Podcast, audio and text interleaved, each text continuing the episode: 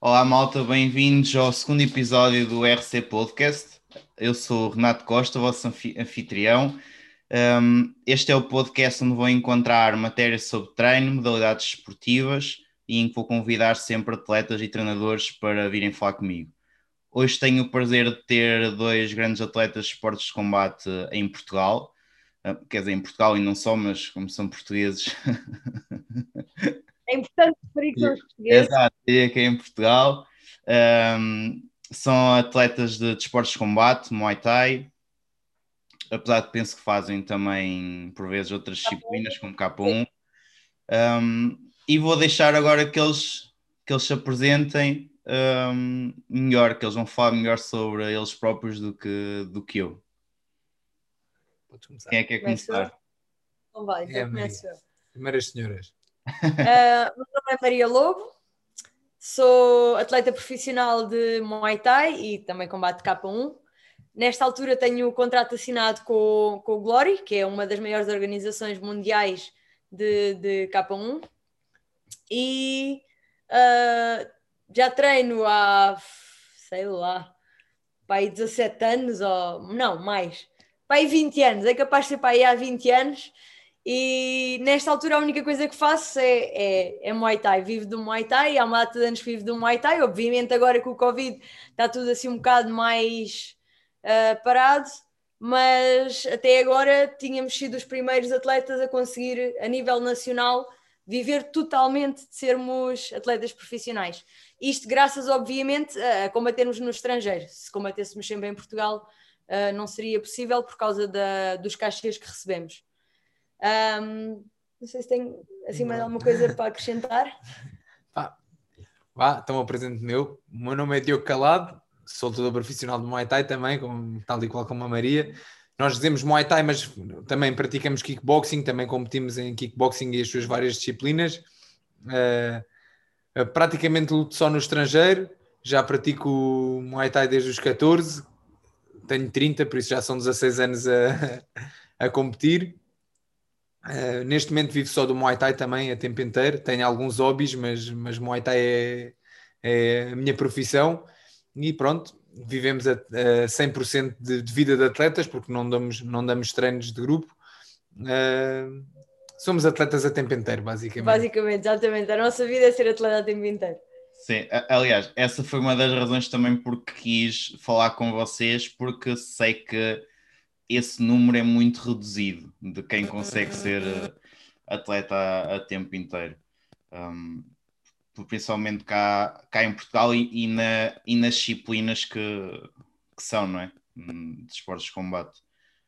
O que é que vos fez ir para os esportes de combate e artes marciais e não ir, sei lá, para o, para o futebol ou para o ténis ou outra coisa qualquer? Podes começar tu. uh, então, para mim é engraçado porque foi, uh, foi um acaso. Foi um acaso porque eu, quando era miudinha, o que eu gostava era de balé e dessas coisas todas frufrus, mas a minha mãe obrigou-me a ir para o judo. E, e eu confesso que eu não gostava de judo.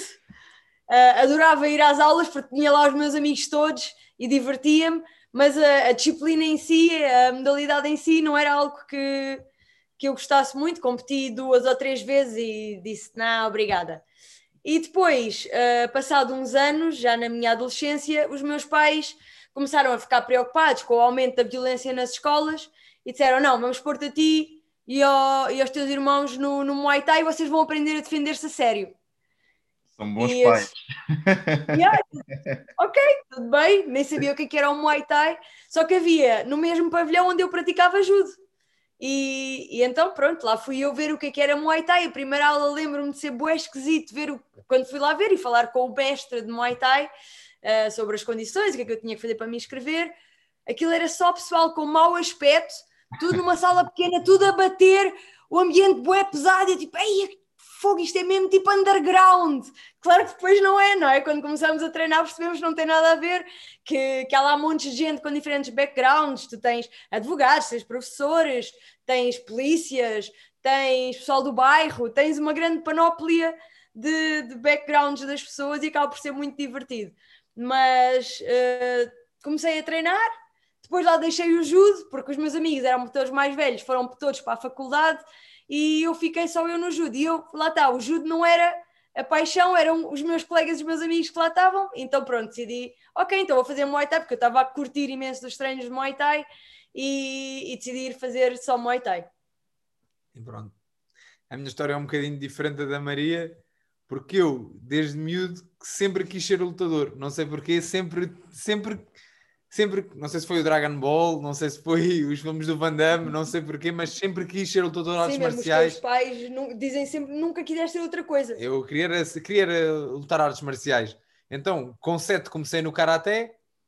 Uh, os meus pais, pai, eu também era um puto muito agitado, uh, hiperativo, com problemas de concentração, e o desporto era sem dúvida uma das coisas que melhor me fazia. E como eu tinha muita vontade de experimentar artes marciais, os meus pais com 7 puseram-me no karaté. Aliás, a, a, principal ideia deles foi precisamente ajudar-te a descomprimir Exatamente. e não sei o quê, fazendo uma coisa que gostavas. Exatamente. E pronto, comecei, uh, fiz muito, ainda fiz alguns combates de karaté nos escalões iniciados. Quando cheguei ali aos 14, precisava de qualquer coisa assim mais, um bocadinho mais agitada, um bocadinho mais real, digamos assim. Porque, explica, nos combates de karaté muitas vezes... Estava sempre a ser desclassificado por excesso de contacto Uh, depois também começou a, começou a dar na televisão o, o chamado K1, K1, que foi dos maiores torneios da Japão. que era o K1 Japão, e havia lutadores de vários, desde o Karaté ao Kickboxing até ao Muay Thai, e eu descobri o que é que era Muay Thai, e na altura, como não se ouvia falar de mais nada, pá, aqui ao pé de minha casa havia um ginásio de Kickboxing e Muay Thai com, com um senhor que era meu amigo e que me conhecia desde, desde miúdo e era amigo do meu pai, conheci o treinador e disse: é pá, vou falar com o treinador para tu ires lá experimentar. E eu, pronto, fui experimentar com 14 kickboxing e muay thai. Mas espera, foste, foste experimentar às escondidas da tua mãe. Sim, fui experimentar às escondidas da minha mãe, que a minha mãe diz que até ainda vá, kickboxing não. O mais engraçado é que a minha mãe depois acabou a treinar comigo. Yeah. A minha mãe ainda é até há muito pouco tempo que treinava kickboxing e muay thai. Uh, por isso, pá, com 14 comecei a treinar, ainda houve um ano em que fiz karaté e muay thai em simultâneo. Eh, depois o meu mestre de, de acabou por, por deixar de dar aulas e eu, pronto, fiquei no Muay Thai e foi até hoje. Yeah, são, são histórias engraçadas e por acaso tem piada que eu também comecei a treinar Karatê e, e depois também depois comecei a treinar uh, kickboxing um, também porque queria algo diferente. Um, apesar de que hoje em dia, por exemplo, ainda vou treinar Karatê um, de vez em quando. É algo que gosto de treinar na mesma, mas eu percebo uh, a sensação que tu tinhas, pessoalmente em competição, até se calhar de incapacidade de, de conseguires mais, mas não conseguias, porque estavas limitado pelas regras, não é? Eu era miúdo, ainda por cima, é difícil, pá, muita dificuldade em controlar o teu corpo, ainda estás a crescer. Os, dizem, ah, não força, podes, não podes força, bater é. com força com o miúdo, pá, ok, não posso bater com força. Eu para mim não estava a bater com força, mas se calhar para os outros miúdos estava.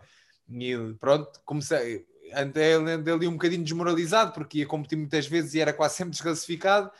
E lá está esse amigo do meu pai é, que disse: é pá, tens que ir para o kickboxing, estás sempre a ser desclassificado ali, não, não ninguém se vai queixar por tu bateres com força a mais. Isso vai ser, é bom, vai lá, vai lá. E pronto, e foi a melhor coisa que eu fiz, foi, foi experimentar. Estava já destinada a desportos de combate com mais contacto. e como é que vocês veem os esportes de combate em Portugal? Vocês já treinam há algum tempo, possivelmente até já. Eu acho que está melhor que o que estava quando vocês começaram a treinar, não é? Tipo, há, há 20 anos atrás ou 15, está muito mais, há muito mais divulgação. Um, mas vocês que têm muita experiência internacional, o que é que vem que, que poderá faltar, uh, por exemplo, a Portugal para ter mais expressão ou para conseguir ter eh, um, mais atletas como vocês, por exemplo?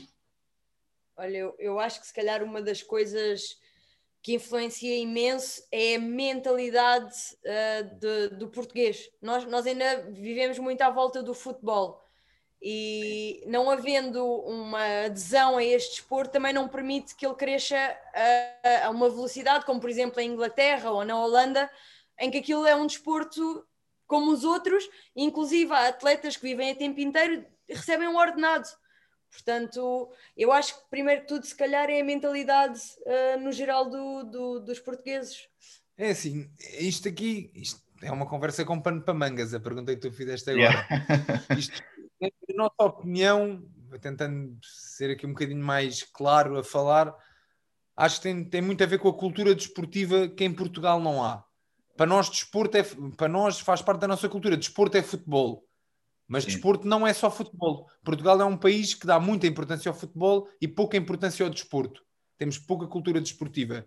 Uh, e isso vê-se porque tens campeões do mundo, da Europa e ranqueados a nível internacional em muitas modalidades que não são nada conhecidos aqui, que uh, ninguém sequer sabe, e se calhar eles vão ao estrangeiro e nessas mesmas competições são mais respeitados do que aqui em Portugal, porque aqui simplesmente as pessoas não sabem da sua existência. Não, por exemplo, desculpa, deixa-me interromper, eu, eu, dou sempre este exemplo porque para mim é um, um atleta de referência.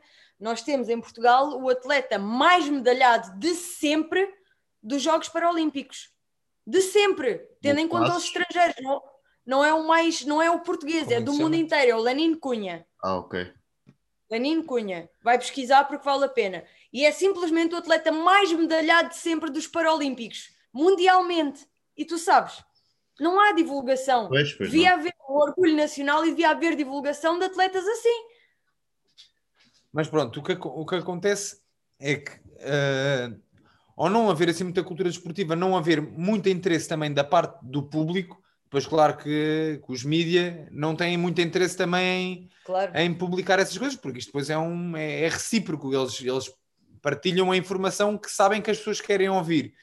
E... Mas eu acho que acaba também por ter um bocadinho pescadinha no rabo da boca. Ou seja, se calhar os mídias também, se divulgassem mais, o povo começava a ser instruído nesse sentido, mas também como o povo não, não, não tem essa instrução, não está para aprender. Não sei. Isto, pronto, seja como for isto para dizer, o desporto, na minha opinião, o kickboxing, tanto o kickboxing como o Muay Thai, eu vou dizer os desportos de combate em si, no geral, até mesmo outras artes marciais evoluíram bastante. Assim, nos, desde, desde que eu comecei, até sim, vai sim, fazer sim, quase bastante, tanto em termos de divulgação como em termos organizacionais uh, das próprias federações e tudo. Uh, tu, hoje, antigamente era muito difícil tu teres uh, atletas portugueses a representarem estes esportes mais pequenos no estrangeiro. Hoje em dia não, hoje em dia tu tens, tu sabes. Não, e a representarem bem. A sim, representarem... sim, mas pronto, mas tu na altura eu vou, mesmo que recuemos 20 anos uh, nestas modalidades, tu já tinhas bons atletas naquela altura que alguns deles, quando, das poucas vezes que iam ao estrangeiro, faziam boa figura, por isso eles tinham um nível, só não tinham era as mesmas oportunidades. Hoje em dia é, vamos dizer assim, é quase garantido que se tu treinares bem, tiveres nível e te aplicares, vais acabar por conseguir ir competir ao estrangeiro, nem que seja só uma vez ou duas, mas sabes que essa oportunidade existe. E, é, e, isso mostra um pouco de evolução também na, nas modalidades, porque sabes que, que, ao haver mais oportunidades, tens mais possibilidade de chegar aos teus objetivos.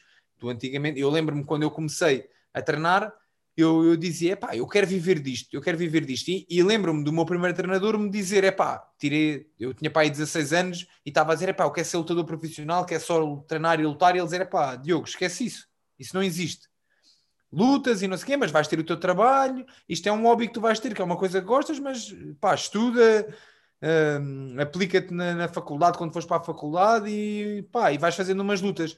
E eu, e eu era puto e, ficava, e fiquei danado com aquilo, disse pá, hei de provar a este gajo que ele, que ele está errado, hei de conseguir viver, viver só disto, porque eu via na televisão, por exemplo, na altura, lá está o K1, e via aqueles lutadores e dizia: pá, se estes gajos vivem só de, só de competir e não são assim tão longe, alguns são holandeses, outros são espanhóis, outros são de França, porque é que aqui em Portugal não há essa possibilidade?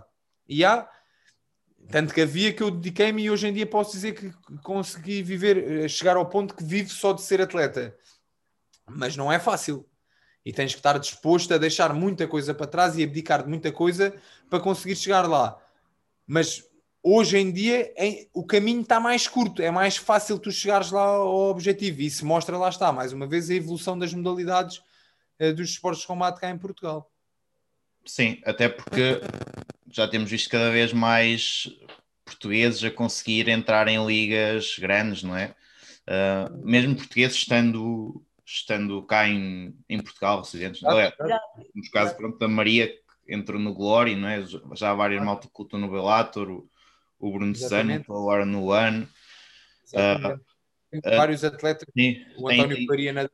Exato, no, no Letway, exato. Exatamente, temos, temos vários. E tu também, pronto, eu, eu, eu, eu, pronto, agora eu, também para o Letway. Sim, eu tinha contrato assinado com o Infusion, fui campeão do Infusion ainda acho que três anos, três anos seguidos, nunca perdi o título do Infusion, por simplesmente... Tu foste, tu foste o primeiro a ter um contrato de uma grande organização. Sim, não, não sei se fui o primeiro a ter um contrato com uma grande organização, não sei se o Zé Reis, há uns ah, anos atrás, okay. não tinha tido com a Super League também, acredito ah, é capaz, que sim. É capaz. Uh, mas, mas pronto, talvez tenha sido o primeiro português a ter um título de uma grande organização, uh, foi, que é o Infusion. Infusion Apesar de ter, o Infusion ter menos expressão do que tem o Glory, ou do que tem o Ana, ou o Bellator, é, é, por exemplo, na minha categoria, dos 75 quilos, Uh, o One, por exemplo, tem muito menos competição do que o Infusion tem. E, e pronto, eu acabei por, por, por, sair do Infusion por opção própria, porque decidimos que seria o melhor para mim. Eh, eles retiraram-me o título porque eu não, não estava apto, mandei os exames médicos e não, não poderia competir na data em que eles queriam, e eles acabaram por me retirar o título. Depois não me voltaram a dar a oportunidade de disputar o título e acabámos por optar. Eh, okay. Uh, não, não continuar a competir exclusivamente no Infusion. Mas, mas, mas lá está, como disseste, uh, talvez eu, a Maria e mais dois ou três tenhamos sido os primeiros a chegar a grandes organizações e hoje em dia já vês que, que essas portas estão abertas. Hum. Talvez tenhamos abrido mais portas. Aberto. Ou aberto mais portas, exatamente, um biqueiro no português, tínhamos aberto mais portas, apesar de antes de nós já tinha havido, já tinha havido uh, dois ou três atletas eh, internacionalmente, internacionalmente sim, a, fazerem, a fazerem boa figura, tal como eu disse, só não tinham as mesmas oportunidades, mas eles, eles até foram os pioneiros. Nós viemos a seguir, sim. abrimos muitas portas também, mas não fomos os primeiros na modalidade a jogar em grandes organizações. Tens, lá está, o Zé Reis é, é o número um, depois, mas tens também o Duba, o, o Arnaldo Silva, que foram foram outros Sim. atletas mais antigos que nós, de uma geração anterior à nossa, que, que, que jogaram também contra os melhores no mundo. Vocês alguma vez tiveram, a meio do vosso percurso, uma vontade de pá, vou mandar isto à fava e vou-me vou-me dedicar a outra coisa qualquer, porque certeza que já passaram momentos de dificuldade, não é? E esses momentos de dificuldade é que, é que é quando ultrapassam que depois normalmente vem o sucesso a seguir a isso, não é? E, e, e de certeza que não deverá ter sido fácil, nunca, nunca duvidaram, foi sempre faca nos dentes e siga. Foi, foi. Eu acho que, acho, que esses, acho que esses momentos nos revoltavam, mas nos revoltavam para voltarmos ainda mais fortes, nunca nos revoltavam de epá, isto não dá, isto é bem difícil, não vamos por aqui. Uh, já os, os dois já tivemos lesões bem graves, uh, que, que, requereram uma data de tempo parados, o que implica, uh, numa época, se tiveres dois, três meses parado, para depois recuperares a forma, para depois voltares a combater, tu se calhar estás um ano para voltar a, a competir àquele nível, e é, é pá, um ano na nossa carreira num, num, num desporto, que obviamente tu quando dependes do corpo, o corpo tem um prazo de validade. Eu posso ter a, a vontade de combater até aos 100 anos, mas a partir de certa altura o meu corpo vai desligar, vai dizer: é pá, não dá. Uh, o, acumular, o acumular das lesões, a condição física, tudo não nos vai permitir. Então, nesse percurso, gastarmos um, dois, três anos com lesões é muito tempo que nós estamos a perder de competição. E já tivemos uma data de lesões. Bem, tu então já partiste uma data de coisas.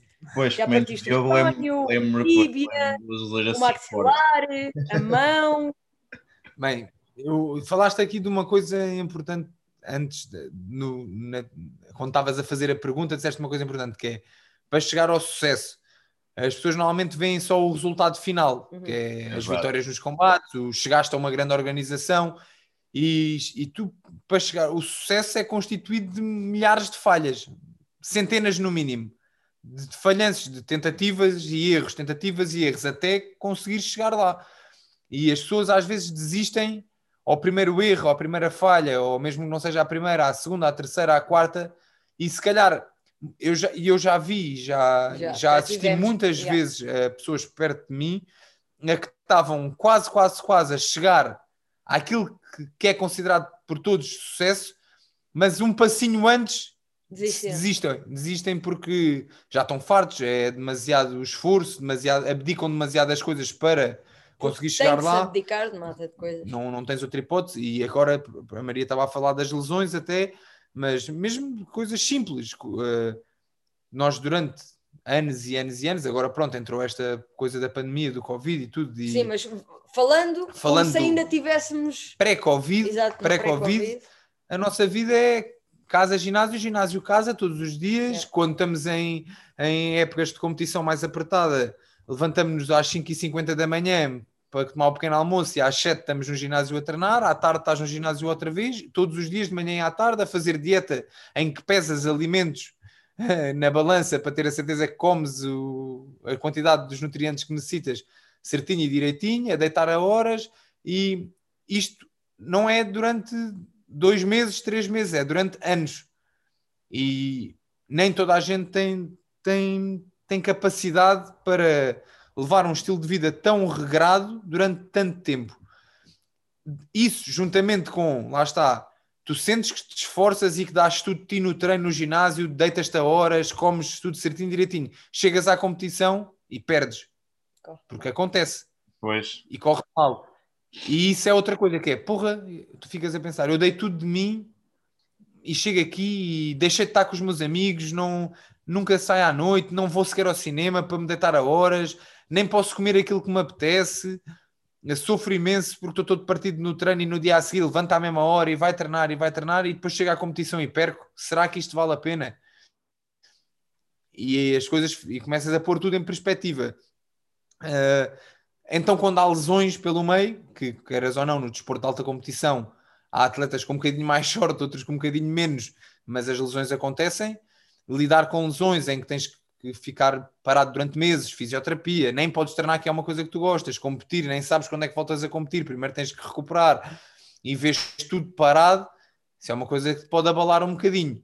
E por isso é que eu digo, tu, tu a- das primeiras coisas, quando eu falo com, com os putos, vamos dizer assim, um puto com 14 ou 15 anos que faz os primeiros combates e que eu consigo perceber ou não se ele tem pelo menos aptidão para chegar a algum lado, é quando me dizem assim: Eu gosto é de lutar.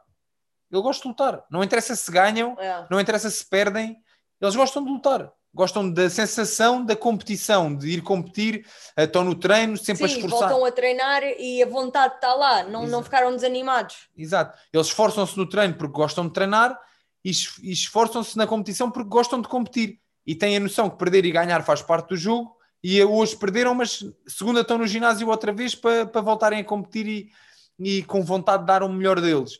E isso mostra, eh, porque é pelo gosto e não é com a coisa de chegar ao sucesso ou de chegar à fama ou de ganhar rios de dinheiro a fazer com- combates. Não é, não, agora eu quero lutar. Eu, isto é ser lutador, é isto que eu quero ser. É perco, ganho, eh, se ganhar dinheiro melhor, fico contente por ganhar dinheiro a fazer uma coisa que eu gosto, mas eu quero é lutar. E isto é o que faz a diferença das pessoas chegarem ao sucesso ou não. E aí está, e, e nós, nós costumamos dizer que hum, a nossa, o percurso de atleta até ao topo é feito de escadinhas. E, e o pessoal esquece e acha, muita gente acha que, ah, ok, agora já cheguei ao nível dos profissionais, agora começa a acalmar, é mais tranquilo, já sei mais, tenho mais técnica. E não, porque acontece? Conforme vais subindo na pirâmide, vão ficando cada vez menos lutadores, porque só aqueles que têm mesmo vontade é que vão subindo. Ou seja, o teu nível também, tu vais ter que estar ah, ainda a ter mais regras, mais disciplina, ah, mais tudo, porque os gajos com quem tu estás a lutar são gajos que também estão dispostos a perder tudo na vida para chegarem ali acima do ringue e te comerem vivo. Portanto, cada vez mais é mais difícil, porque cada vez mais tu tens de ter força de vontade, porque os gajos do outro lado também são gajos que, que têm muita força de vontade. Quando estás na base da pirâmide, há muitos putos que é porque o amigo diz que é giro, ou porque se calhar as raparigas gostam, ou porque, ah, sei lá, N, N razões. Então, se calhar, tens a sorte de apanhar alguém que está ali, mas que não tem tanta vontade, ou que foi o treinador que quis que ele fosse combater, e, e depois as coisas começam a tornar-se cada vez mais difícil. Por isso, de facto, tu, para chegares ao topo, tens de ter esse mindset e essa coisa do não, eu gosto disto porque gosto disto. Pronto. E respondendo à tua pergunta, então, quando gostas mesmo disto, é difícil teres alturas, mesmo quando as coisas correm muito a mal, aquela sensação do vou desistir, isto não, Não. vale a pena, pá. Tu sente- ficas é revoltado porque é um contratempo. Tu queres fazer e aquilo impede-te de fazer. A minha primeira grande lesão foi com 19, parti a tíbia direita. E toda a gente A achou que ias acabar. Toda a gente achou, pronto, és puto, tens 19 anos, partiste a tíbia, nunca mais vais competir. E eu disse logo, assim que tiver bom, estou de volta em cima do ringue. Não, Par- pera, pera. Tu estavas com a tíbia partida em cima do ringue, com os bombeiros a, a, a prepararem-te a perna para ires para a maca, e a única coisa que eu me lembro de o ouvir dizer era: Eu só não quero ir para a faculdade, eu quero continuar isto, eu espero que isto não me obrigue a ir para a faculdade. Antes partia as pernas e ir para a é com a faculdade. carreira desportista, estás a ver? Tipo, eu espero que isto não me tenha parado a carreira desportiva, porque eu não quero outra coisa. Mas, mas e não parou, passado um ano estava de volta a competir e depois partiu o maxilar. E aí, quando eu parti a tíbia, tive um ano para recuperar, fiz uns quantos combates quando recuperei, depois partiu o maxilar um ano e tal depois, foi a única vez que eu disse, porra, mesmo, estava mesmo frustrado e, e, e pá, Fonex, estou aqui, quero fazer isto, agora mais não sei quantos meses parado. Aí, estava mesmo irritado. Foi a única vez que eu fiquei mesmo chateado ao ponto de pensar: será que isto vale a pena? Mas também foi só para aí durante um segundo. Isso passou pela cabeça e eu já estava a pensar: não, vai, bora, treinar, agora assim conseguir treinar, recuperar e voltar ao ringue. Pronto, eu tinha 21 anos na altura que partiu, ma- 20 ou 21, quando partiu o maxilar também. Estou com 30 e continuo à espera das próximas competições. E a partir mata de coisas pelo caminho. Pronto. Pá, mas eu acho que a diferença é mesmo essa de a pessoa querer mesmo ser lutador uh, e não ser dizer que quer, porque é diferente dizer que quer ou, ou, ou querer mesmo, né? porque dizer que quer pode ter muitas intenções, como a Maria estava a dizer, pode ser uh, por causa das raparigas ou dos rapazes, pode ser por causa dos amigos, pode ser para parecer mais fixe, uh, só que isso depois quando as coisas apertam. um, a malta vai acabar por pá, se calhar, calhar quer outra coisa qualquer. Dizer é uma coisa, fazer é outra. Exato. Sim, é o que nós hoje- dizemos. Todos, todos querem ser campeão, campeões, mas poucos trabalham para lá chegar. Porque se tu chegares ao pé de uma pessoa e disseres queres ser campeão, aí é claro que quer ser campeão. Então agora vais trabalhar para ser. É pá, espera lá, que isso se calhar dá muito trabalho. Ok, agora há bocado o Diogo falou da, das dietas, vá. Vocês são seguidos por um nutricionista e sempre foram, sempre foram durante a vossa carreira toda, ou só até há bem Não, pouco tempo. Não, não, não. Ahm, Até há pouco tempo também não. Já talvez para aí há 10 anos que somos seguidos pelo mesmo Ok. nutricionista. É algo- exato. Eh, Exato. Mas não, no início não éramos, aliás, eu acho que no início, quando éramos, lá está, as coisas mudaram muito e hoje em dia fala-se muito de nutrição e, e há muita facilidade de um atleta arranjar um nutricionista ou ter alguém que o ajude a arranjar um nutricionista. Na altura em que nós começámos a competir um bocadinho mais a sério, os nutricionistas eram para as pessoas gordas e que queriam aprender a, a emagrecer. Não eram para atletas, não eram para te ajudar a ter uma melhor performance, não eram para te ajudar a orientar a tua alimentação e a tirares o máximo dos alimentos. Não, era para as pessoas gordas. E nós desenrascávamos. Tinhas o treinador que te orientava ou não, e meu amigo, vai à internet pesquisar e é se Dizia- queres. Dizia come menos, né? Come menos. Sim, exato. Diziam: olha, come uma sopinha ao jantar. Ah, e uma pessoa, ok, fazia aquilo que o treinador dizia, mas obviamente não resultava, não é? Ahm, e eu, quando comecei a, ahm, assim, a aprender mais nutrição, foi mesmo com a Dina. Foi quando entrei para a Dina, porque lembro-me de estar eh, a fazer uma auto-dieta e de Explica só, a Dina é a nossa treinadora. ah, a Dina é a nossa treinadora, exato, a. Dina é a nossa treinadora. Ah, e, e eu estava a fazer uma dieta passada a mim mesma por mim, não é? E então não estava a comer hidratos de carbono nenhuns e, e, e o peso estancou. E eu estava a passar mal, os treinos custavam o dobro e o triplo, estava com um mau humor do caraças, até que a Dina disse assim: Olha lá, mas o que é que tu estás a comer? Ah, estou a comer isto, aquilo, o bifinho com a saladinha. E ela virou-se para mim e disse: Não, hoje vais fazer assim: hoje vais chegar a casa, comes um peito de frango grelhado e comes assim um punho de massa. E eu disse-lhe: Não, ó Dina, então o peso não está a baixar a comer saladas e tu queres que baixe a comer massa? E ela disse: Faz o que eu te estou a dizer. E isso é outra coisa que nós sempre tivemos, que é, se a Dina dizia salta, nós saltávamos, se a Dina dizia atira-te da ponte, nós atirávamos. E eu acho que isso também foi o que nos fez chegar onde chegámos. Foi o, um, o acreditar cegamente naquilo que ela dizia e o fazer cegamente aquilo que ela dizia. E eu fiz. E a verdade é que no dia seguinte tinha baixo para aí umas 500 gramas, assim. What? Espera, ok, então vá, a partir daí, Dina, ajuda-me, faz-me as minhas dietas e durante muitos anos foi ela a fazer as minhas dietas e a orientar-me. Depois, obviamente, tu chegas a um patamar em que já precisas mesmo de ajuda profissional, porque são pequenas coisinhas, mas que depois já têm grandes repercussões, já têm uma grande influência. E então aí, obviamente, sim, eh, procurei ajuda profissional. Aliás, fui uh, trabalhar com o mesmo nutricionista que já seguia o Diogo e que na altura, quando seguia o Diogo, tu ainda estavas no Fortes, quando começaste. Exato.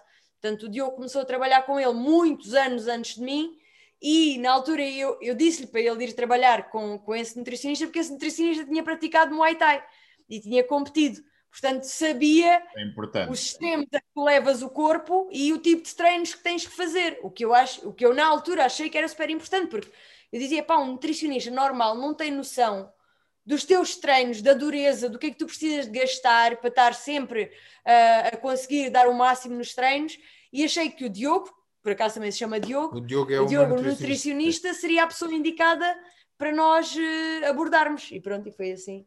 Eu comecei um bocadinho antes da Maria a ser seguido, eu devia ter pai 20 anos quando comecei a trabalhar com, com, com este rapaz, com o Diogo, que é um excelente nutricionista, até já trabalhou com o Jorge Jesus, tanto no Benfica como foram, lá fora, no, foram para a Arábia Saudita, Arábia. é mesmo um profissional de topo em Portugal. É e, é, e é, desculpa, e é giro porque começámos quando ele tinha, Sim. quando ele estava no início da carreira. Foi no início da carreira dele, enquanto nutricionista profissional, era o, no, era o nosso início de carreira como atletas profissionais, então crescemos muito yeah, uns com os outros. Mas sim, mas é o Diogo. Tá é o Diogo Alverca Ferreira, vocês podem procurar eh, no Instagram e tudo, porque ele é mesmo, é mesmo um excelente nutricionista que não trata só de atletas. Às vezes as pessoas acham que, que ele faz só para, para atletas de competição, mas não, ele até já trabalhou Toda com a minha pais, família está lá. Os pais da Maria vão lá também, mas foi, eh, é assim, tal como a Maria disse, ao início tu mais assim, mais assado, eu tenho, eu tenho a sorte do meu pai também ter, ter praticado um desporto que era super exigente nas dietas. O meu pai foi culturista, bodybuilder, uh, foi Mister Portugal ainda durante vários, vários, anos. Uh, então tem uma, tinha uma excelente noção de nutrição e de como me ajudar e o que é que era uma alimentação saudável. E até um certo ponto funcionava.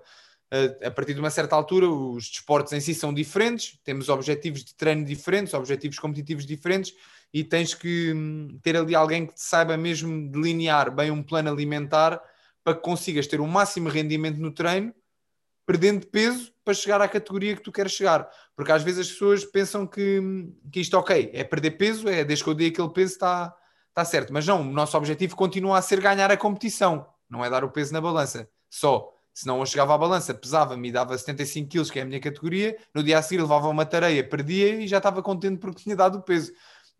Ou seja, nós temos aqui muita coisa à volta do só dar o peso. Temos que ter o máximo rendimento no treino para conseguir aumentarmos a nossa forma física e evoluir tecnicamente, etc, etc.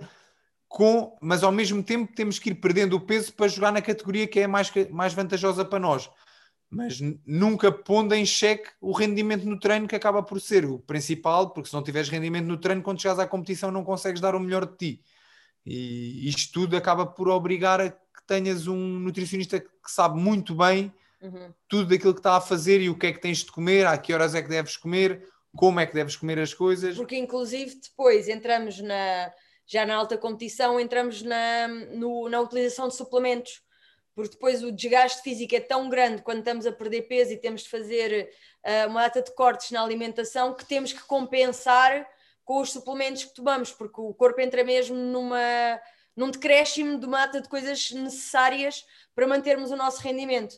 E o Diogo, o, o Diogo, o nosso nutricionista, é excelente uh, a fazer esse contrabalanço e a saber dizer-nos o que é que temos que tomar, em que quantidades, em que altura do dia, para conseguirmos manter a melhor performance uh, possível. Vocês costumam fazer percas de peso muito grandes? Uh, eu não, porque sou mulher e nas mulheres é um bocadinho mais difícil e temos que nos manter mais perto do, do nosso peso de combate. Normalmente perco 3 quilos uh, para, para um combate. O Diogo não, o Diogo já, já, o Diogo já abusa. O Diogo já é um bocadinho diferente. É atenção, isto é um, é um assunto que é muito delicado a gente falar assim para o ar porque as pessoas ficam com uma noção errada das coisas. Eu perco 10 quilos para competir, mais ou menos. O meu peso normal é 85 quilos, a minha categoria é 75, 77 quilos. Já cheguei a fazer 72,5, mas já deixei de fazer essa categoria, ou seja, já cheguei a perder 12 quilos e meio para, para competir. Mas eu não perco 12 quilos e meio em duas semanas. Eu perco, eu faço uma dieta super restrita e super arregrada com tudo certinho durante dois meses no mínimo, ou seja, oito semanas a gente normalmente divide por, por semanas, uhum. que é uhum. mais fácil, uh, no mínimo de oito semanas para, para competir. Uh, e pronto, tem, metemos objetivos à semana, uh, em que a, a, restrição da dieta vai aumentando conforme semana para semana, de forma gradual, porque é assim. Não é uma coisa bruta. Uh, muitas pessoas vêm perguntar-me: é pá, como é que tu perdes peso? Tens que mudar, tens a, tua que mudar a tua dieta. O que as pessoas esquecem é que só o teu estilo de vida é tão diferente que nunca podes fazer a mesma dieta. E mesmo pessoas com o mesmo estilo de vida, lá está, mesmo, a Maria é diferente porque é mulher e eu sou homem, mas mesmo, imagino, tenho um colega de treino que também faz 75 quilos e que treina os mesmos horários que eu e tem o mesmo estilo de vida que eu no geral, não pode fazer a mesma dieta que eu, porque somos corpos diferentes, metabolismos, uh, metabolismos diferentes. diferentes. e só isso influencia bastante. Por isso, a minha dieta é uma coisa que funciona para mim. Mesmo nós, desculpa interromper, mesmo nós temos duas dietas diferentes. Temos a dieta de, de, para o combate e temos uma dieta que seguimos quando não Fora estamos da época a... Exatamente, ou seja, nós, nós dizemos que passamos o ano em dieta, mas passar o ano em dieta não é passar o ano a comer saladas. Passamos é um ano com uma dieta saudável, em que, obviamente, fora de competição, podemos comer mais mas os alimentos têm de continuar a ser saudáveis. Não comemos fritos, não comemos molhos, não há refrigerantes, não há doces, esse género de coisas. Um, mas as quantidades obviamente podem aumentar e obviamente pode haver um dia em que comemos, apetece-nos comer um gelado, comemos um gelado fora de época competitiva. Atenção, quando entramos no esquema do tenho um combate marcado para aquele mês, acabou, meus amigos, venha a restrição. Nós chegámos a fazer ceias de Natal e passagens de ano em que eu estava abatido, o Diogo estava abatido, que é a refeição da noite, é um, um batidozinho de proteína com água e acabou. E estás sentado a uma mesa em que toda a gente está a comer camarão, não sei o quê, cabrita, e tu estás com um batidozinho na mão a comer, meu amigo, que aquilo há um objetivo a cumprir e aquilo é para cumprir. E o Diogo, pronto, faz, faz essa dieta mais. As coisas levam mais tempo. O pessoal às vezes vê os lutadores do MMA ou assim a perderem 10 quilos de um dia para o outro na sauna ou em coisas malucas, e, e depois o problema é precisamente o pós dares o peso, a desidratação a que uh, submeteste o teu corpo, o esforço a que submeteste o teu corpo e depois a, a, prestação que vais ter no combate vai ser muito influenciada por isso. Daí o Diogo fazer eh, uma dieta com tanto tempo. E, e, e não é só pensares no, no resultado do momento em si, que é o resultado competitivo. É pensares a longo prazo na tua saúde e, e na tua carreira também. Se queres ter uma carreira mais longa ou uma carreira mais curta. Uh, eu já, pronto, treino há 16 anos, compito há 16 anos, uh, tenho 80 e tal combates. Se eu não fiz, se eu nos 80 e tal combates que tenho não fizesse as coisas minimamente bem, apesar de ter ah, uma mão cheia deles aqui pelo meio que não fiz as coisas bem porque ainda não era seguido pelo nutricionista, mas se fizesse as coisas mal feitas, se calhar chegava aos 30 anos e já não tinha a mesma capacidade física. Eu hoje em dia sinto-me na boa, consegui recuperar a 100% todas as minhas lesões e estou aqui pronto para as curvas e para os próximos combates que aí vierem.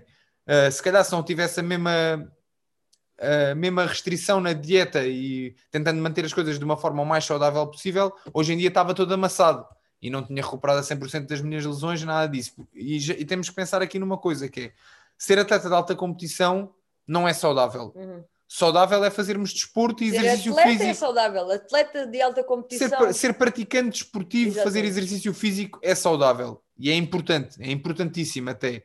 Uh, eh, fazer desporto de alta competição com competições acarreta muitas lesões e, e não é saudável. E fazer dietas destas em que perdes 10 kg, 12 kg, é que uma coisa é tu estares gordo e perderes 10 kg, outra coisa é tu estares normal ou magro e perderes 10 kg. Sim, quando o Diogo tem que perder os 10 kg e está com 85, não é, teve a comer porcaria e está gordo. Ele continua seco, com 85 kg. Com 85 é o que eu estou agora. Está maçudo e tem que perder essa massa. E isso é que é difícil, porque na que... realidade, normalmente no fim da dieta, já estamos a ir ao músculo. E, e então é tentar fazer algo que não é assim tão saudável da forma mais saudável possível, que é para conseguires manter a tua carreira no alto nível durante o máximo tempo possível, sem e depois temos que pensar naquilo que é, ok, eu se tudo correr muito bem, é pá, se tudo for espetacular, luta até aos 40 anos, que é muito raro já, mas vamos dizer que até aos 40 luto. Se eu viver até aos 80, a seguir a ser atleta, tenho mais 40 anos de vida pela frente. Se eu quero ter uma, boa, uma qualidade boa, qualidade de vida, aproveitar esses 40 anos da melhor maneira possível, espero não os ter estragado nos 40 anos em que andei a competir. Então é tentar fazer as coisas o, máximo, o mais saudável possível, mesmo sabendo que, que não estamos a dar a fazer o melhor ao nosso corpo, mas é tentá-lo fazer de forma que não estraguemos tanto. Sim, muito pessoalmente não quase mesmo de certeza, né? quando tiveres 80 anos vais, vais ter aí faturas de, de, do que andaste a fazer, não é? Mas pronto, isso é uma moeda que tu já sabes que é a troca, não é? De isto que eu estou a conseguir fazer agora, pronto, vai ter, vai ter uma, uma vai troca, mas é bom estar consciente disso, não é? Ou seja, tu claro. estás consciente disso e sabes uh, que, isso vai, que isso vai acontecer.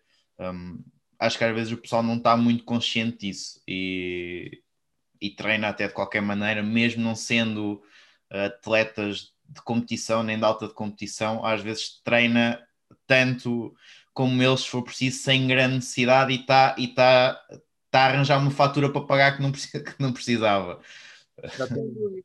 E depois tem muito a ver com o método de treino e se treinas bem, às vezes há pessoas que treinam, seja qual for a modalidade, treinam de formas incorretas e, e não... às vezes não tens um treinador que te orienta da melhor forma, o próprio treinador está a orientar-te mal e tu estás a acreditar Exato. no trabalho dele. E eu tento explicar, tento explicar às pessoas uma carrada de vezes que é treinares muito, mas treinares mal é treinares muito mal. Se tu treinares muito e estiveres sempre a fazer treinos errados, estás a estragar e não estás a fazer bem, estás a treinar muito mal. O objetivo será treinares o suficiente para teres o melhor rendimento possível e o melhor resultado possível. Seja competitivo ou não seja competitivo, até podes pôr objetivos para ti se for só praticante. Ok, quero ter X peso, estar em forma, sentir-me bem, uh, ter mais massa muscular, etc. O que for. Uh, tens é que então, para isso, tens que arranjar um método que seja o mais saudável possível e que, te, e que te encurte o caminho até chegares ao teu objetivo. Mas eu, eu acho que hoje em dia o pessoal não tem a paciência Imagina, querem perder o peso é, amanhã, querem estar musculados amanhã. E então acabam por cortar cantos e isso é que depois vai prejudicar uh, o pessoal. É uma cultura de. Não é fast food porque não é comida, mas eu diria fast fitness. O pessoal quer, é. quer resultados. Hoje em dia, não tem paciência, yeah, e, e na realidade, tu para ganhares. Imagina, é tão simples como o meu irmão. O meu irmão estava gordinho e fez uma dieta também com o nosso nutricionista. E o meu irmão soube, porque o meu nutricionista desde o início que lhe disse: tu não vais perder este peso, não vamos chegar a este peso em dois meses, em três meses. Tu queres fazer isto bem, conta com um ano a fazer isto como deve ser. E o meu irmão fez e resultou, e hoje em dia sabe comer e mantém-se como deve ser, e sem fazer desporto, que ele odeia desporto. Um, e a verdade é essa. Mas ele teve a paciência para pensar: ok, então o Diogo está-me a dizer um ano, vamos investir um ano. E as pessoas não, têm aquelas dietas que tu vês quando estamos a chegar ao verão, que ouves em qualquer rádio. Ai, uma dieta, num mês perdi 5 quilos. É pá, sim, se calhar num mês a seguir ganhaste 10. Porque depois as pessoas começam a entrar em desespero com as fomes, com os comprimidos. Só que isso ninguém, ninguém vê. Essa, essa segunda parte não se, não se publicita, digamos assim. Exatamente. E, e, temos outra coisa aqui, que é o que eu tento. Eu, pronto, neste momento a gente tem que dar PTs, porque é, o, é a nossa fonte de rendimento, visto que a competição está tá parada, tá parada, e que eu tento explicar a muitas pessoas que têm PTs comigo, que é às vezes nós, por, por, para termos menos 5 quilos na balança, estamos a pôr a nossa saúde em risco. Eu vou dar. Eu com 85 quilos sinto-me muito bem a treinar. eu treino muito bem. Se não fosse pelo meu objetivo competitivo, eu nunca ia perder peso, porque eu sinto-me bem. A minha saúde, eu vou fazer análises, vou fazer check-ups à minha saúde Sempre e está fazemos sempre. e está impecável. E eu sei que com menos de 5 quilos, quando chego aos 80, já estou aqui com um grande abdominal, com um grande abraço todo fibrado. Mas eu, se for fazer análises, a minha saúde está muito pior. Já tenho o ferro mais em baixo, já tenho outros problemas, outras coisas em que tenho de ter bastante cuidado, mesmo em termos da vitamina C e outras coisas, que me vão obrigar a ter que tomar suplementos, que são coisas que não são naturais e que também acarretam algum, se forem demasia, para os rins e para o fígado, também já, já pomos a nossa saúde um bocadinho em risco, sem necessidade nenhuma, porque uma coisa é tu teres um objetivo competitivo, outra coisa é só porque sim, ou só porque queres parecer bem. E ou queres fazer as coisas demasiado rápido para teres esse peso a menos, estás a pôr a tua saúde ainda mais em xeque. Ok, eu vou perder 5 quilos no mês, mas se calhar quando tinha esses 5 quilos a mais, sentia melhor e a minha saúde estava melhor do que com esses menos 5 quilos. Só para parecer bem, só para estar bonito para a fotografia. Pá, acho que a longo prazo a tua saúde é o mais importante e não é as fotografias que tiraste com 30 anos com um grande cabedal. Por isso é, é pôr o peso na balança e perceber até que ponto é que as coisas valem realmente a pena ou não. E, já que realmente queremos atingir uma boa forma, ou estar bonitos e o, o que seja, tentar fazê-lo da maneira mais saudável possível. E, e já agora deixo aqui isto para a malta que for ouvir: os atalhos, fazer as coisas com atalhos, nunca dá bom resultado. A longo prazo vai sempre dar mau resultado. Não há atalhos nestas coisas. É realmente preciso ter paciência, fazer as coisas de uma forma regrada para mantermos a nossa saúde ao, ao mais alto nível. Que isso é que realmente interessa. É engraçado por acaso terem falado assim e, e disso, porque é algo que eu ando constantemente a, a lutar uh, contra esse, porque não só na alimentação, mas no treino também passa-se a mesma coisa, né? de, de pessoal querer treinos que deem resultados rápidos e, e, é isso que vende e muitas vezes eles realmente dão resultados rápidos porque obrigam a pessoa a reagir a uma certa intensidade de repente né? e o corpo adapta-se, mas depois a longo prazo nem vão, nem vão ser sustentáveis, nem vão ser uh, saudáveis, só que tem um bocado a ver com a cultura também que está neste momento até à volta do, da sociedade, vá, sim, porque és bem visto se fores todo ripado, como, como estavas a falar. e, é, e, é, e acho que é, eu toco várias vezes neste assunto, em, algum, em algumas conversas que vou tendo. As redes sociais vieram trazer aqui um Sim. bocado um problema que é tu vês só o resultado final. Tu, tu, as coisas parece que é foi do nada. É pá, este gajo é musculado porque, porque sim, ou este gajo ganha combates porque treino. E, e eu tenho hoje em dia pessoas que mandam mensagem a dizer: é pá, em quanto tempo é que tu achas que eu estou a lutar naquela grande organização? E eu, e eu digo: é pá, isto nem eu te, mesmo que treines 20 anos, eu não te consigo garantir isso. E as pessoas, como veem ali nas. Nos, ou vem um gajo todo fibrado, é pá, olha, eu estou com 20 quilos a mais daquilo que devia, mas quero ter este corpo. Em quanto tempo é que tu achas? Eu, pá, se calhar são 5 anos ou 6 para fazeres de uma forma bem feita. E as pessoas querem isso agora. E realmente o que acontece é que hoje em dia tu consegues ter isso quase agora, mas a que custo? Seja com doping, seja com treinos malucos que te vão dar cabo da saúde, mas tu vais fazê-los e o teu corpo acaba por se adaptar e tu até vês aquilo que queres, mas se calhar não ao custo mas que desejas. vais pagar o preço. É. Com dietas malucas em que perdes 10 quilos em um mês, mas até que ponto é que isso valerá mesmo a pena ou não? E lá está, e as redes sociais juntamente com este negócio que se gerou por trás, que é teres começas hoje e amanhã tens o que tu queres, ou encomenda hoje a dieta maluca e daqui a duas semanas estás com o corpo que queres, as pessoas perderam um bocado a noção de que de qual é a fatura realmente que vão depois pagar no fim. Eu acho que também há outra coisa para além disso. Eu acho que por causa das redes sociais nós estamos numa fase do parecer, não do ser. Exato. E então muita gente também ah, o gajo parece todo ripado e não sei o quê. E ah, porque se calhar pôs naquela posição, tirou aquela coisa, não respirou durante dois segundos e, e depois parece que está em super forma e se calhar não está, ou usa aqueles filtros, ou usa. E depois tu estás a querer ser como, alguma, como aquela pessoa que nem ela mesma é.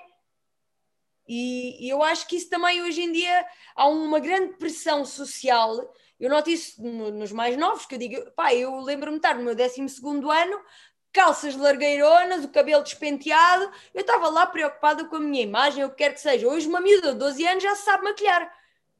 Eu tenho 33, eu não me sei maquilhar.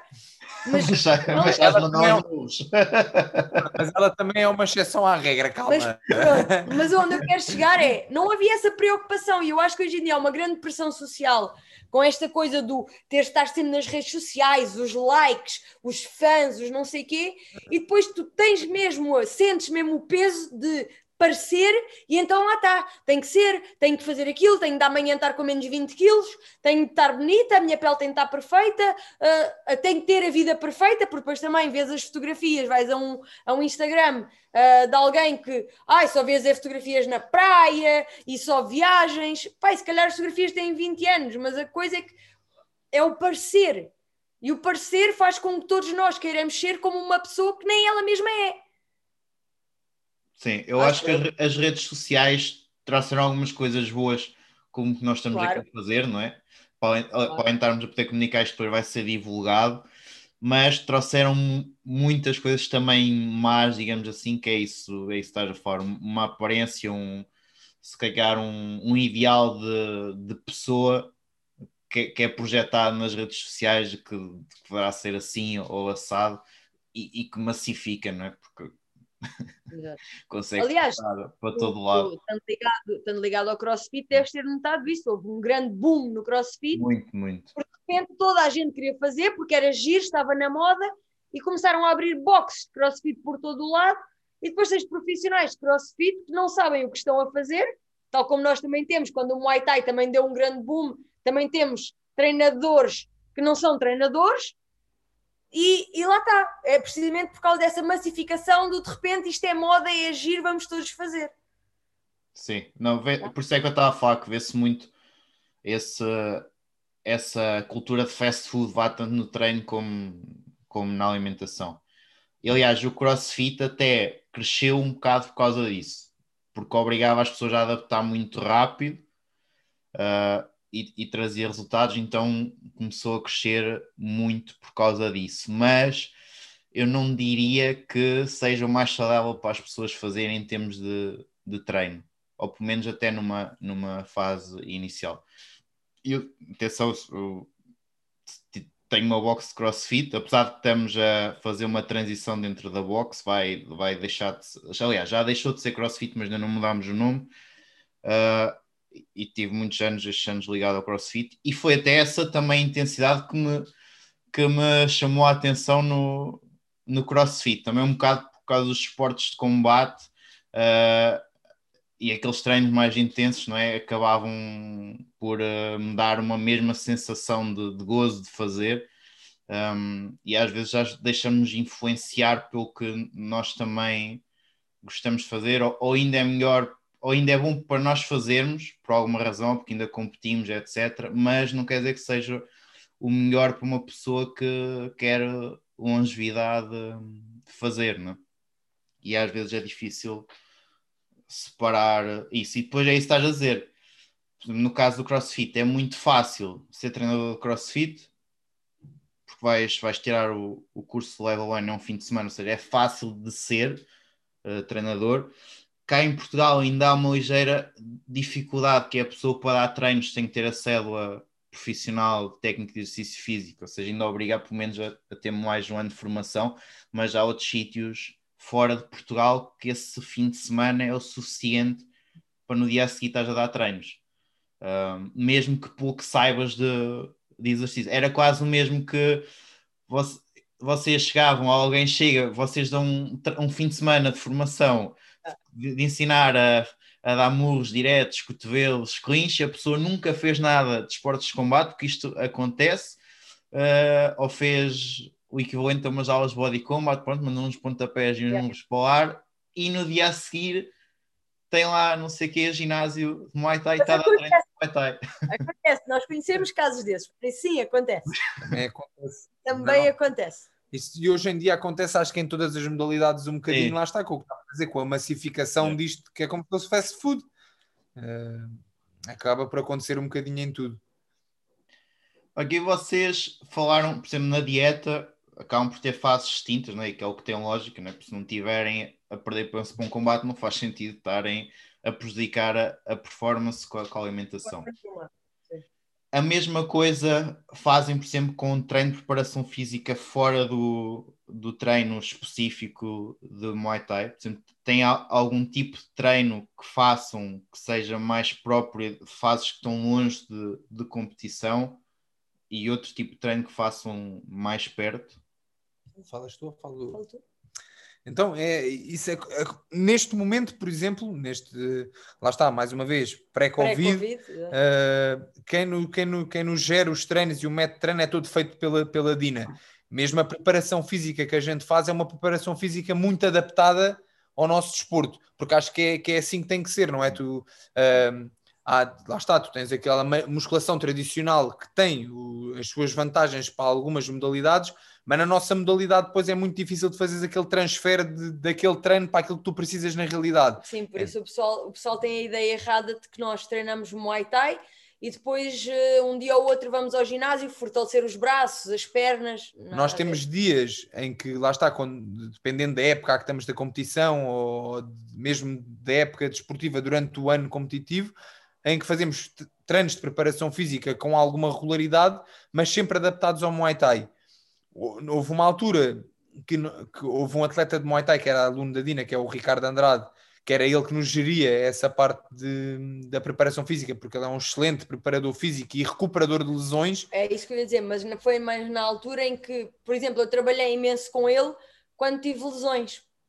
E fazia um género de musculação e de, e de preparação, mas tudo para recuperar da, da lesão. Exato. Nunca só porque sim e, e, lá está, e por isso sim temos, temos treinos de preparação física adaptados ao, aos nossos objetivos competitivos. Isso temos, e mesmo quando não temos competições marcadas, nem que seja, ok, a Dina agora quer que eu fique um bocadinho mais explosivo, ou um bocadinho mais rápido, ou um bocadinho mais forte. Então, se calhar uma, duas vezes por semana vai fazer ali um tipo de treino que, promova os objetivos Mas que é ela... ela que vai fazer esse treino. É ela que gera sempre o treino, nós não gerimos nada. Se for preciso, chegamos ao ginásio toda a gente está a fazer um treino, que é o treino que ela tinha planeado para isso, e nós, ela agarra em nós e mete-nos a fazer uma coisa completamente diferente, mas porque naquele período de tempo ela quer que nós façamos aquele tipo específico de treino para trabalhar esta parte do corpo ou aquela. Ou... E já agora aproveito aqui para dizer uma coisa que também é importante para, para às vezes as pessoas não, ter, não têm essa noção, principalmente para os putos que estão agora a começar a ter resultados na,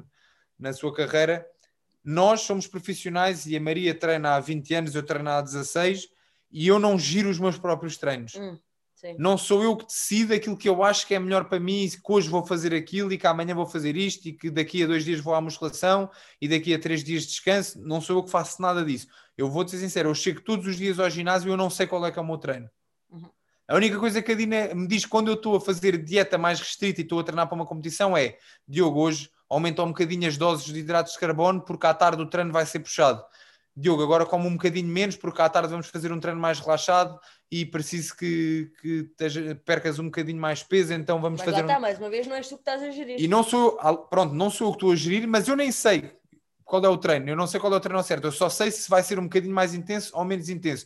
É muito importante que nós tenhamos um treinador ou uma equipa de treinadores e com, juntamente com um nutricionista, com fisioterapeutas ou com preparadores físicos também, que monte um esquema de treino que faça sentido para o atleta que nós somos, porque nós não nos conseguimos avaliar a nós próprios da melhor maneira, por muito que queiramos, e, e nem sempre vamos fazer o, o método de treino que ou, ou, vamos fazer aquilo que gostamos de fazer e não aquilo que precisamos. E o nosso treinador ou a equipa de treinadores vai fazer isso na perfeição.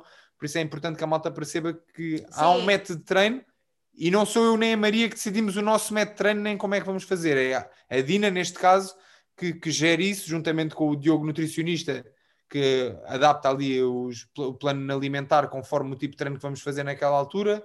Porque é normal, às vezes acontece, quando vem um atleta de outra equipa, já vem com um, com vício. Uma, um background exatamente diferente. Quando falo em vícios, não é no mau sentido, ok? É... Não, não, não, ah, já sim, vem sim. mecanizado para aquilo. Um, e depois acontece, imagina, está lá a treinar os primeiros meses, o primeiro ano, e está um dia mais cansado, epá, e se calhar hoje tenho que ouvir o meu corpo e epá, não vou treinar, que é para amanhã, depois quando for treinar, estar em full power. E se calhar naquele dia a Dina tinha planeado um tipo de treino para depois no dia a seguir fazer outro tipo de treino que é complementar e já foi tudo para água abaixo, porque ele faltou ao treino que devia. Por isso é super importante nós estarmos em constante comunicação com o treinador. Mesmo a Dina muitas vezes diz-me: Olha, Maria, se esta semana sentires mais cansaço físico ou sentires uh, os músculos mais cansados, tu diz-me. E se eu sentir, eu digo-lhe: Olha, Dina, é pá, já, hoje estou toda rota, dói-me não sei o quê. E ela, então, no próximo treino, se calhar vai mudar o esquema de treino que tinha pensado para mim, mas lá está. Mas é ela que está a controlar tudo. E depois, se calhar, dois dias depois, eu já vou fazer o treino que ela tinha planeado para mim. Mas é ela que está a gerir como é que o meu corpo está a reagir e a adaptar as coisas. Não sou eu que digo, é pá, não vou ficar em casa, vou ficar a descansar, que isto, isto hoje está lixado. Yeah, so, uh, vocês tocaram num ponto importante que é o atleta tem de ser coachable, uh, ou seja, tem de ter a capacidade de ser treinado. E nem, todo, yeah. nem todos uh, às vezes têm essa capacidade, mas eu acredito que aqueles que alcançam mesmo o sucesso são os que têm a capacidade de de se deixarem ser treinados, ou seja, de não, de não, não quererem acabar por ser o treinador, porque às vezes acontece até mesmo atletas procurarem treinadores, mas depois não se deixam ser treinados. O que isso não faz sentido nenhum. Na nossa mas modalidade, isso é imenso, imenso, imenso, na nossa é. modalidade. É. Aliás, já passaram muitos Dina, chegam lá, não sei o que é que vão à espera, mas depois não se adaptam precisamente a isso porque acham que deviam fazer outra coisa ou que não é que pode... assim podem ir à espera de. Às vezes o pessoal não tem sucesso por alguma razão e depois vai atrás. Pronto, a Dina tem muitos atletas bons e vai, vai neste caso, atrás da, da Dina à espera que a Dina faça um milagre. Exato. Quando eu digo um milagre é. Mas toca é, neles é e passado um mês ou dois são um Diogo Calado ou um Maria Lobo. Mas é isso mesmo, é isso mesmo, sem dúvida. Sem dúvida. vai Mas muito. Não estão dispostos a ouvir, é verdade. E tu vês porque chegam e imagina, tem um erro técnico, não rodam a mão, sei lá. E a Dina diz-lhes: Olha, tens de rodar mais a mão. E tu vês que eles dizem, aham, mas aquilo não está a entrar. É a seguir a Dina virar as costas, vai, vai corrigir outra pessoa e eles estão outra vez a fazer exatamente aquilo que estavam a fazer. Por isso, sim, não são coachables. É, não. Uh, vão, vão atrás de, de um milagre, digamos assim. É, é. é, é o, que, é o que acontece. Às vezes achamos que até vão, atrás, vão à Dina, não é para ela os ensinar, é para ela lhes arranjar oportunidades. Sim, sim, muito possivelmente. Sim. Exato, porque como vem um sítio onde saem lutadores bons, não é? Uh... Ah, pera lá, estes vão lutar lá fora muitas vezes, não yeah. sei o quê, se calhar eu só preciso é que me deem as oportunidades para eu mostrar aquilo que valho e depois não se adaptam. E vocês agora, agora tá, eu sei que está um bocado complicado até tentar prever, não é? Porque se calhar também achávamos que não ia haver outro lockdown em, em assim de repente em Portugal e, tam, e estamos noutro. Mas eu sei, por exemplo, que o, o Diogo estava para lutar Letway, não era? No, no, num evento. E... Eu, eu não tinha competição marcada, eu assinei um contrato ah, okay. com, com, a WLC, que é a organização de Letway em que está o António Faria também, que é um atleta português muito Mas bom. Mas no primeiro confinamento tinhas? Sim, eu, eu, é assim, atenção, desde que começou é, o primeiro confinamento, eu já tive dois combates marcados que tiveram para acontecer em situações diferentes e uma semana antes foram cancelados.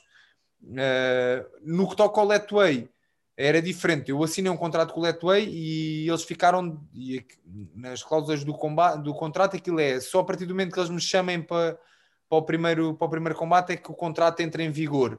E, e eles ainda não me chamaram para o primeiro combate. Devem estar à espera também que, okay. que isto tudo se resolva. É Até porque eles organizam maioritariamente na Ásia e nos Estados Unidos.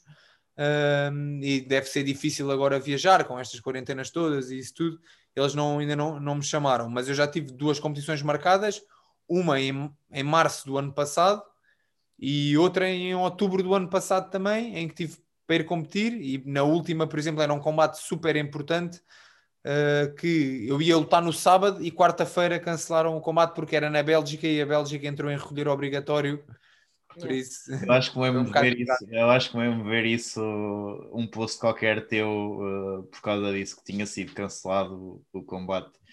Uh, e, o- e o Glória e Maria, tem, tem- eles têm, têm previsão de alguma coisa? Nada, não. Nesta altura também não sei nada. Basicamente estamos todos, eu acho que estamos todos à espera que isto volte minimamente ao normal hum, para voltarmos às competições, tanto nós como as grandes organizações. Eu acho que eles também estão a tentar, eh, dentro daquilo que podem, ir fazendo o que conseguem. eu acho que desde que, desde que esta quarentena começou, o Glória é capaz de já ter organizado dois ou três Já, eventos, já no fim deste mês. mas é ali com, com, com um grupo de atletas muito restritos, eh, que maioritariamente holandeses ou, ou os que são campeões a disputarem o título, que é porque têm mesmo que competir, porque Yeah. o contrato também obriga a que eles ofereçam um X número de combates por ano, eh, mas é ali o mínimo indispensável para manterem as coisas no ativo, porque na realidade isto está uma confusão dos diabos e, e para os atletas das modalidades como a nossa, o que acontece é que só mesmo as grandes organizações é que con- continuam a conseguir, pouquinho, mas continuam a conseguir organizar alguns eventos, apesar de poucos, e as, as organizações um bocadinho abaixo já ninguém consegue, porque ninguém consegue investir dinheiro para levar atletas a competir ao estrangeiro, seja como for, sem eh, público. sem nada. público, sem canais de televisão a passarem isso, está muito difícil. E vocês, algum de vocês já pensou em lutar MMA? Eu sei que o Diogo já por alguns postos a fazer um- uns treinos, eh, por isso é que também, também estou a perguntar, já vos passou pela cabeça ou têm intenções de ir a fazer isso?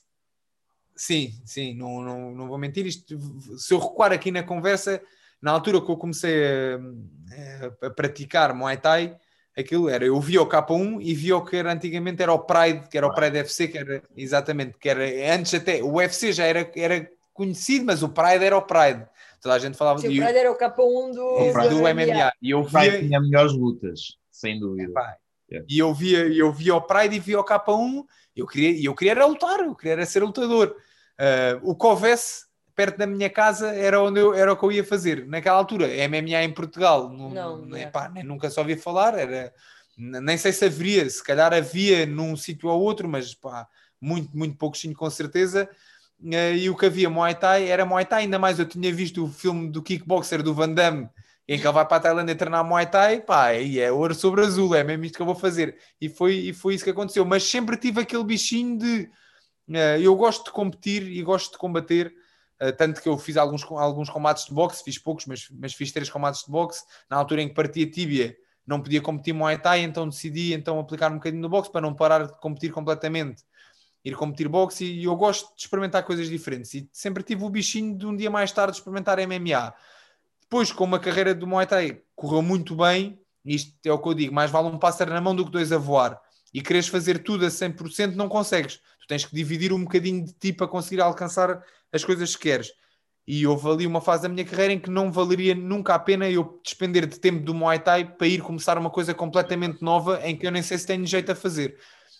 Neste momento, com a entrada das quarentenas, com a, paragem das competições, e isso tudo no ano passado decidi então falar com a Dina e a Dina disse: epá, vamos começar a experimentar para ires começando a ter uma noção e quem sabe daqui a uns tempos fazeres uma transiçãozinha, mas tudo com calma, as coisas bem estruturadas. Ela está mais uma vez, paciência para fazer as coisas Exatamente. como tem que ser bem feitas. Não, não queremos cá coisas de um dia para o outro, porque isso nós sabemos perfeitamente que não existe, apesar de eu já ter um bom background de muitos anos de Muay Thai em cima, e depois o Muay Thai tem uma vantagem ter a parte do corpo a corpo, que já valem algumas projeções, já tens algum equilíbrio, mas a realidade é que no chão, sou um zero à esquerda, não percebo nada, então Uh, com calma decidi começar a praticar epá, e, e sim, o, obviamente o objetivo não é praticar só para aprender, é para um dia experimentar a competir uh, e, e, curiosidade não me falta e vontade não me falta, agora é com calma quando me sentir a 100%, que não sei quanto tempo demorará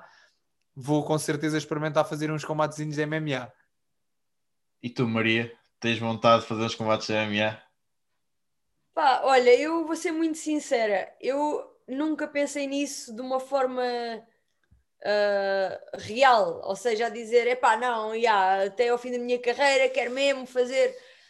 É do, é do género, se surgir a oportunidade, ok, então vou pensar nisso, ou imagina, Um, epá, no Muay Thai já não dá porque o corpo já não responde da mesma maneira, mas se quiseres prolongar a carreira, se calhar, se fores para o MMA, até dá para. Ok, aí sem dúvida. Mas por enquanto não é algo que eu, que eu penso muito, sinceramente. Ok. Pá, Thai. Eu estava a perguntar muito bem porque vi, vi lembro-me de ver o posto do yoga a, a treinar a treinar e, e, por isso é que perguntei. Uh, mas acho que, que, iam, que iam ter sucesso. Uh, claro que tem a haver um período de transição e é diferente, é diferente até pronto, depois o próprio striking, a postura que se tem, porque é diferente, não é estar a fazer strike. Tanto já fizeram outras, outras modalidades, sendo que até se entende diferença só de K1 para, para Muay Thai o, o tipo de posicionamento no striking. Uh, só o facto não é, de, não, de não valer o, o clinch com as quedas e cotovelos muda, ainda mais muda se puderem mandar ao chão e andar lá uh, a brincar no chão, digamos assim. É verdade, é bastante. É, é, acaba por. O jogo em si é diferente, é um jogo diferente. Mas eu acho que ia ser interessante. Espero, espero ver-vos ver-vos lá dentro dentro de uma jaula um dia. Acho, acho que vão ter sucesso. Malta, hum, não sei se querem deixar alguma mensagem para, para quem nos está a ouvir. Hum, aproveito também para, para deixarem os vossos contactos de, de Instagram uh, para o pessoal vos seguir, até porque sei que também tem um projeto uh, a Exato. dois, digamos assim. Também foi começado no confinamento, também foi uh, fruto do confinamento, porque também lá está. Até agora também não tínhamos tido tempo nem oportunidade para pôr em prática certos projetos que tínhamos e isto acabou por. Acabámos por tentar tornar isto uma coisa positiva, não é? Ir buscar projetos que tínhamos parados ou pensados apenas. Por isso a nossa página é o Muay Thai A2, uh, a página do Diogo.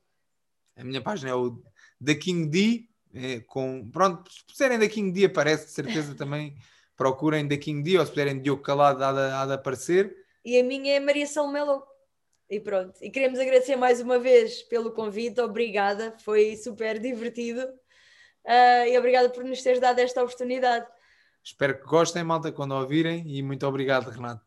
Obrigado, eu, malta. Uh, não falamos de uma coisa, mas vou deixar aqui para o pessoal depois lá de casa ir procurar, que é o The King D também tem músicas.